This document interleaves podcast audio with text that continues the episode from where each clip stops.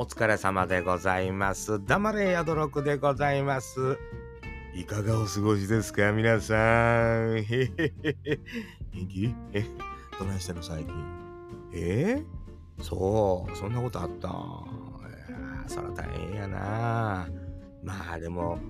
皆さんそれなりにいろいろ大変なことがおます、えー、そういうことでございましてですね、えー、どないしてんの？ちょっと寒くなってきたね、えー、まあ喉が枯れたりね、風邪気味やったり、まあ女性なんかはちょっと体調の悪い日が多かったりとか、まあ季節の変わり目っていうのはどうしてもそんな風になるわけでございますな。えー、まあまあ、こっからちょっと寒なって順調に寒なってくれたらいいんやけどね。また昼間暑い日なんかありますと、ちょっと服装とかね、汗かいてしもたりとか、まあその汗かいたらそのままこうぐっと動いてて、風邪ひいてしもたりとかね、えー、そんなことありますよってにね、どうぞ気をつけておくなれと、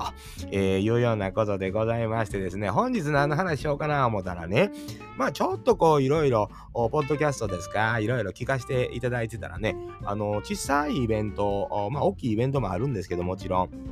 小さいイベントをちょこちょこ、いわゆるオフ会というやつですな。えー、そんなもんなものを企画されてるところが増えてきたなというようなことです。もちろん、まあ、今、オンラインオフ会というようなものもまだやってはる方もおられますし、まあ、スペースなんかでね、えー、交流しようかというようなことやってはる人もおるんですが、まあ、実際に集まれる人は集まると。これが、ポッドキャストのええとこでもありますわね。えー、地方、地方に分かれて聞いてくれてる人がおると。まあ僕の番組中のも確かにあの遠いとこの方が聞いてくれてたりして、いざ会おうか思ったらそんな簡単に会えることはないんですけど、まあ年に1回、3年に1回、4年に1回、何でもええんですけど、そんな形でこうちょっと会う機会というんですか、そういうのを作れたら面白いんやろなという憧れね。えー、これはまああくまで僕の中では憧れですわ。あの僕を目当てに会いに来るっていう人間がいてないっていうところからスタートですので、そこからしたらもうリアルな友達のね、昨日もちょっと長いこと電話で喋ってましたけど、のぶちゃんが会いに来るぐらいのもんですね。えー、リアルにね。あとはまあ神戸のあの尾崎ななみちゃんが会いに来てくれたりとかね。えー、あの、それぐらいがあるぐらいで、他、誰ぞねっていう話なんですよ。えー、まあ、会いに来てくれる人がおればありがたいなというようなことでございますわな。えー、いろんな話、その時するんですよね。えー、あれこうやねん、実はこうやねんとかね。まあ、この配信ではなかなかお話できないような逸話というんですか。えー、面白い。できるだけ楽しんでもらいたい。おしゃべりするときはね、楽しんでもらいたいから、もう全然言われへん話題を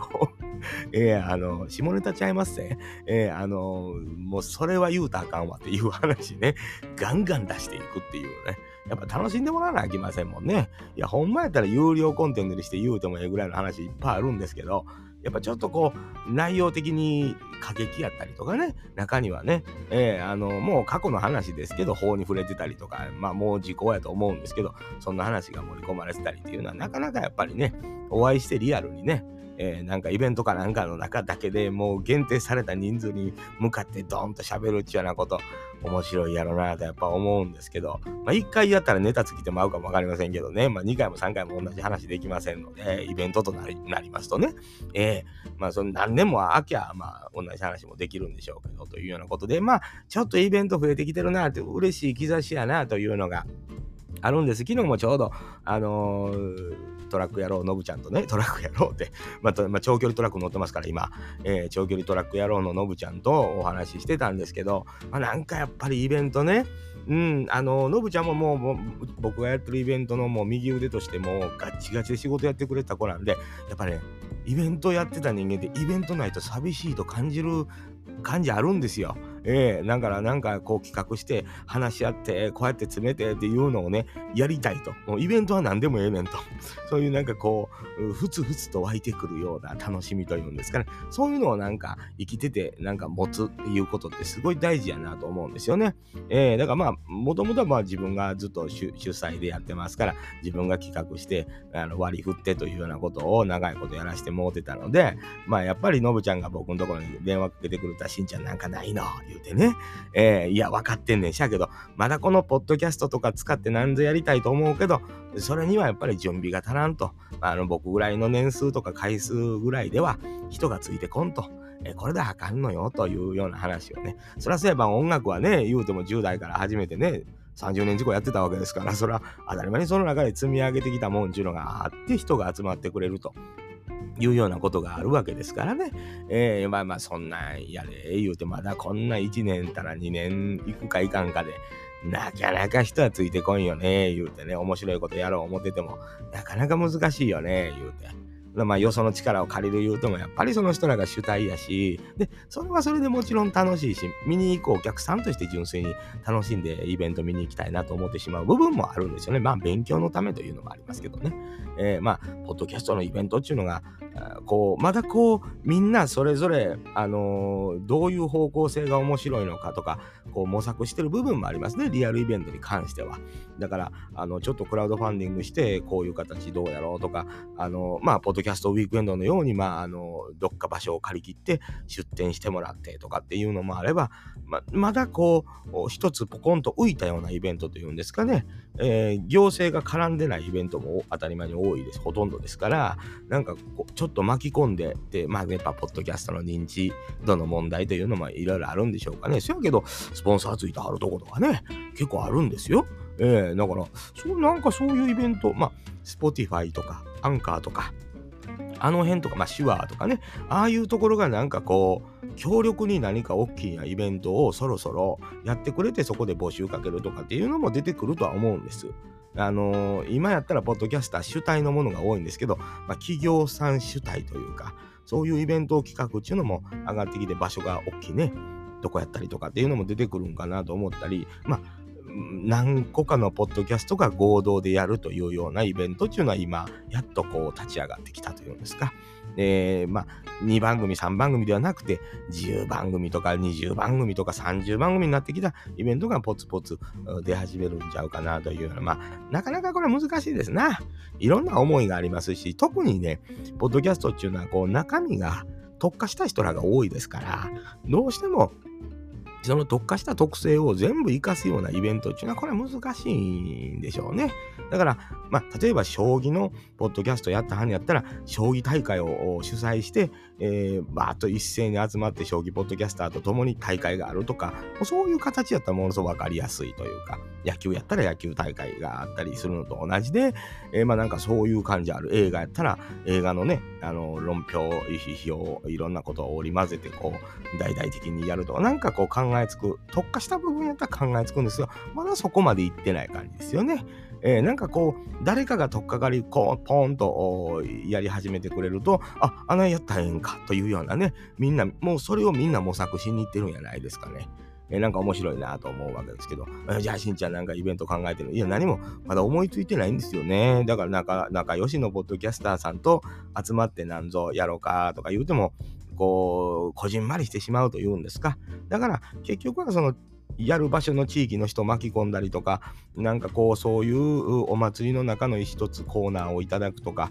なんかその辺からやっぱり宣伝をしていくというのも面白いかなと思うんですけど、軒並みそれにつきまとうのっていうのは、おしゃべりやったらおしゃべりの実力ないとあかんよねというような部分だったりとかね、えー、特化してたらその特化のことに関してはやっぱりわっと語れるようでなければダメよねとか、なんかやっぱりいろいろあるでしょうね。えー、まあそうなった時に専門分野の方っていうのは強いなと思うわけでございます。だからやっぱりね、オフ会的なものをやったはんのも、ちょっと専門寄りな人らの方が多いのは、なるほどなというふうにうなずけるわけでございますけども、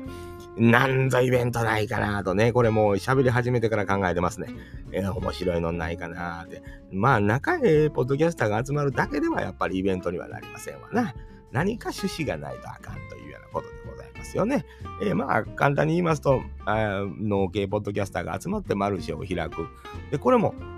いろんなところに声かけれる人が一人ハブでおらんとあかんのですよね。えー、偏った何名かの農家だけで集まるのも地方やったら面白いんでしょうけどちょっと大阪東京福岡なんて大きい都市でやるとなってくるともう結構なところに声かけれないと面白くないよねとかね、えー、まあやっぱりどこかが蝶にならなあかんというのは当たり前やなというイベントは思うんですね。えー、フラッグシップがあってそこに寄っていくような状況がないとなかなかね飽きませんなというようなことでございましてですね、イベントやりたいねというふうに、なんぞ面白いイベント思いつきまへんか。えー、あのもう、だんだんだんだん年いってきてアイデアが枯渇していってんのんか、それとも生活に刺激がないことでなかなか思いつかんのんか、難しいことでございますけども、どうぞ皆さんね、こう願望というんですか、こんなイベントあったらええなというようなイベントね、教えていただきたいなと思うんですよ。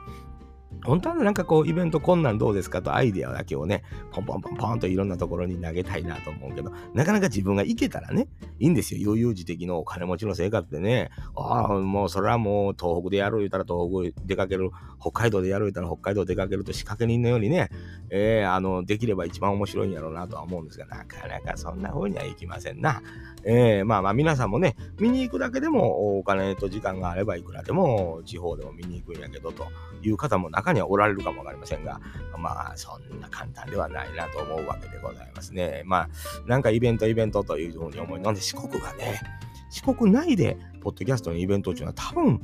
ないと思うんですよね。えー、だから本当はまあ、この間僕、まあ、公開収録行きました、トッキマッシュさんなんかには、僕前の感想会で言いましたけど、なんぞ大きいイベントやっていただけたら面白いやろなと。やっぱりそういう場合、集客がないとね、えー、ダメですから、そんな風にはちょっと思ってたりするんですけど、そうでなくても、やっぱり四国で、じゃあ、ポッドキャストのイベント一番最初にやったというような、なんかそういうノリというのも大事やったりとかね、ちっちゃかってもええから、いや、僕らが最初ですと。いうふうにやるのも悪ないよというようなことやったりとかね。まあ、徳島なんちゃら僕らおる徳島は、えー、まあ、神戸行くのもそんな遠くなかったり、香川とかね、あの辺っていうのは遠くなかったりするので、まあ、淡路島あたりでやろうかとかね、なんかそんなやり方、ありなんちゃうかなと思ったりとか、いろんなことありますね。まあまあ、移動の経路とかもね、えー、例えば今なんて、えー、安い飛行機の便があるんやったら、徳島阿波踊り空港ですか、えー、あの神戸空港ですか、あの辺の空港に遠くからでもスコーンと1万円以内で来れて、え、車で移動しても2、3000円で移動できるというような、えー、場所感というところでやれば、まあ、なんとか人来るんちゃうかとかね。それがまあ行ったとこの場所が景色がものすごいええとかね。なんかこうメリットないと。面白いな。まあ行政巻き込んでえたりとかして地域の地方の祭りと一緒に行動でできるブースゴンと大きくもらうとかなんか知らないとね。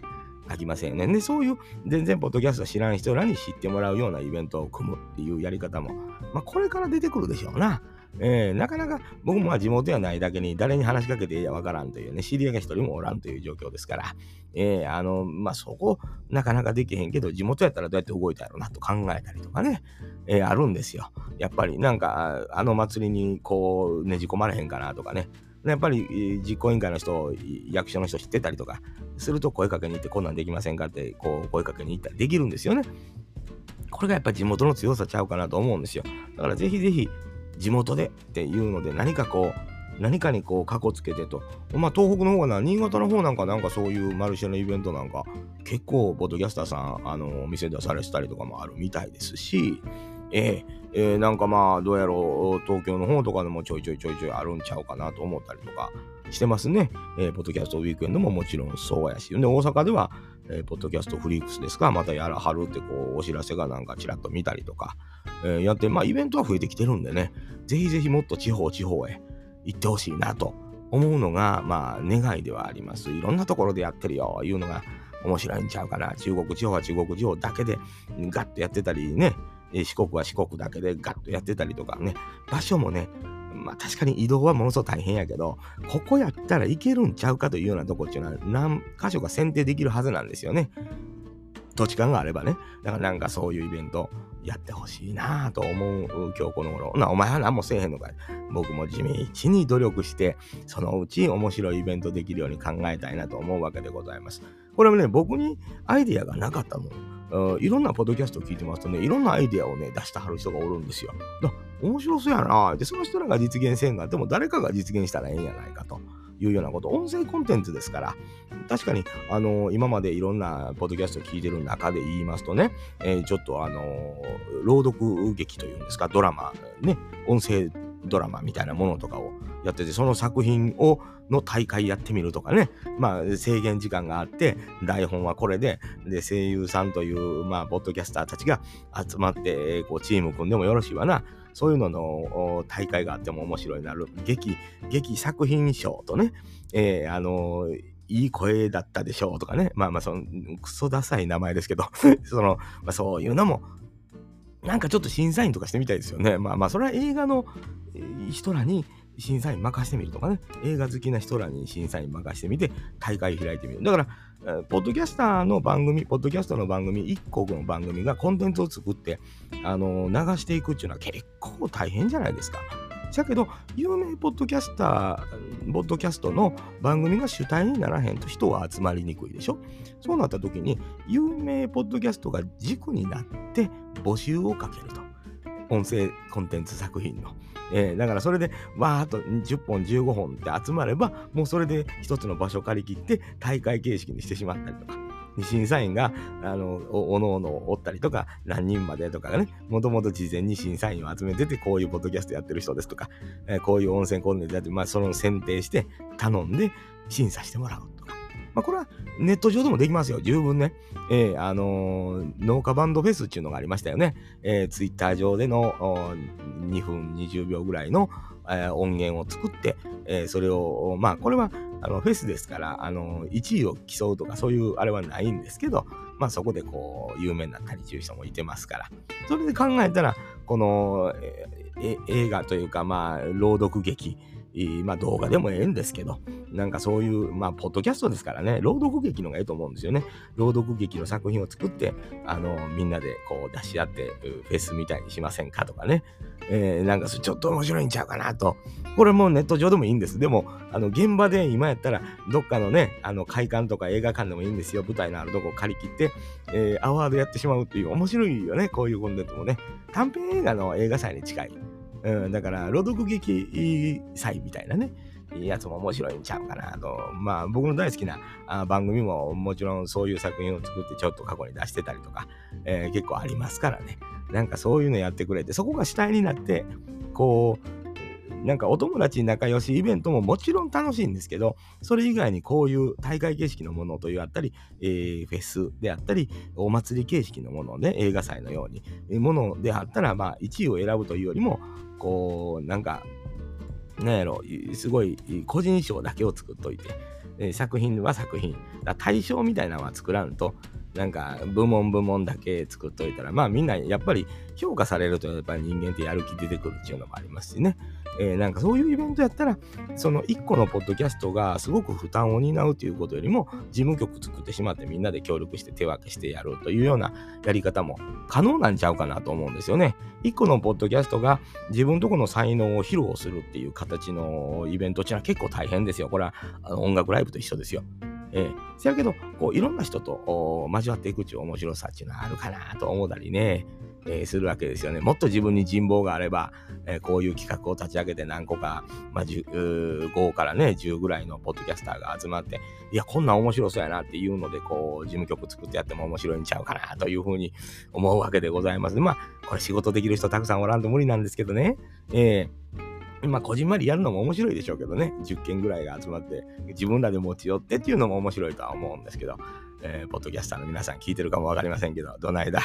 えー、音楽劇祭、えー、まあでいいんですよ。音楽劇祭じゃないんか。えー、朗読劇祭ですね。えー、まあそういうのも、なんかちょっとや誰かやってくれへんかな、えー、と思ってる次第でございます。もちろんね、そういう時は何かコンテンツを誰かと一緒に協力してね、ももまあ一人喋りですから、一人で全部やったらちょっと気持ち悪くなるでしょどうしても落語に寄っていくでしょそうじゃないのにね、出てみるっていうね。ほんなまあデータのやり取りだけでなんか編集した者の能力があの問われてね、音楽とかね、著作権のちゃんとない音楽をつけて、あの編集したらちょっと、まあ労力は大変ですけど、面白いんちゃうかなというふうに思うわけでございます。まあいろんなポッドキャスト聞いてる間になんかこう、ふーっとそういうアイデアが、えー、皆さん思ってることやと思うんですけど、僕にもやっぱり凡人と同じで、それぐらいのアイデアぐらいは出てきたなというような、やっとそこまで追いついたなぐらいの、えー、感じになっておりますが、あんまり適当なこと言うてね、責任も負わへんのに、ええ加減なこと言うとおりますと、皆さんに黙れやとろくって怒られそうですな。